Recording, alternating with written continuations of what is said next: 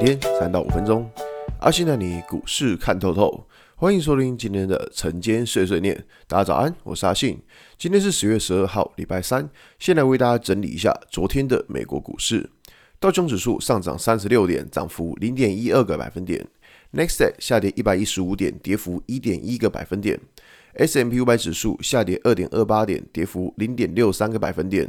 费城半导体指数下跌五十六点，跌幅二点五个百分点。昨天美股四大指数是一个涨跌互见的情况，那上涨是在传产的道琼指数的这一部分。不过科技股的 Nasdaq 或是费城半导体则是继续重挫，尤其是费城半导体昨天又跌了两趴多，那真的是一个非常夸张的情况。那当然，像昨天的台积电的 ADR 就是也是继续下跌的。那只是说以现在的一个状况来说的话，话呃，我这样讲就是说这。从上次我们在双十连假之前，那就可以发现说，其实费城半导体是一个重挫情况。那反正。归根究底的原因就在于说，美国对于中国的这个半导体的禁令，因为这个禁令呢，其实大家会担心说，因为如果单纯以现在这个禁令来讲的话，其实呃并不是这么的严重，但大家会很担心说，就是会不会无限上纲？你知道吗？什么叫无限上纲呢？就是说目前大家会针对说，哦，可能是在中国解放军这一块，那会不会之后已经扩展到车用或是在 data center 这一部分，那就变成说影响的层面就非常大。那在这个禁令当中呢，有一个比较讨厌的，就是说它是禁止美国人去那些高阶设备厂上班。那什么叫美国人？就只要你有双重国籍的人，你就不能去那边上班。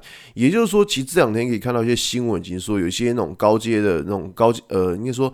高阶的员工，他们已经就是回到美国去了，因为他们觉得说，就是呃，你要么就是放弃工作，要么就是放弃国籍，看你要放弃哪一个。那当然，大家很多人都选选择留美国的国籍，然后去放弃现在的工作。那这样一来呢，等于说他除了美国说不给你中国这些高阶的设备之外，他连高阶的人才也不给你，对，他就是要把中国的路的整个封死掉。那所以说，其实在这两天的话，费半跌的是很重的，因为在之前我们是都是在做个所谓的本益比的调整，就是因为一直升息，所以是做个评价的调整。那现在的评价调整完之后，现在要来做的就是。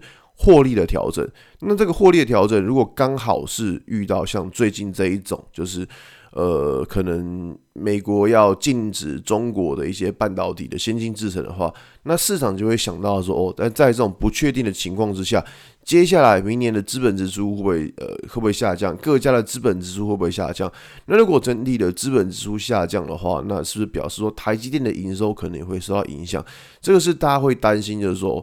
可能在接下来经济会面临的就是呃一个衰退的情况，那呃导火线就是这个中美贸易的这个这个战争这样子，所以说现在的话就是我们大概能做的就是尽量去等待，说看这个盘到底什么时候能够止稳，因为如果盘没有止稳的话，在这边乱冲乱撞，其实其实其呃说实在话，我个人觉得是蛮危险的啦。就是虽然说感觉好像很多股票都很便宜，但是其实。我们从这一波下跌一万五下跌，就是这一波一直跌，你就觉得说，天天都便宜这样子，就很长，就过一段时间又更便宜了。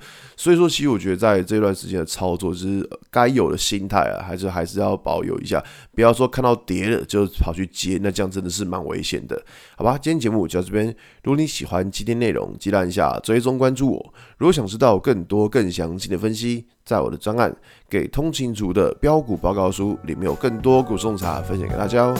阿信晨间碎碎念，我们明天见，拜拜。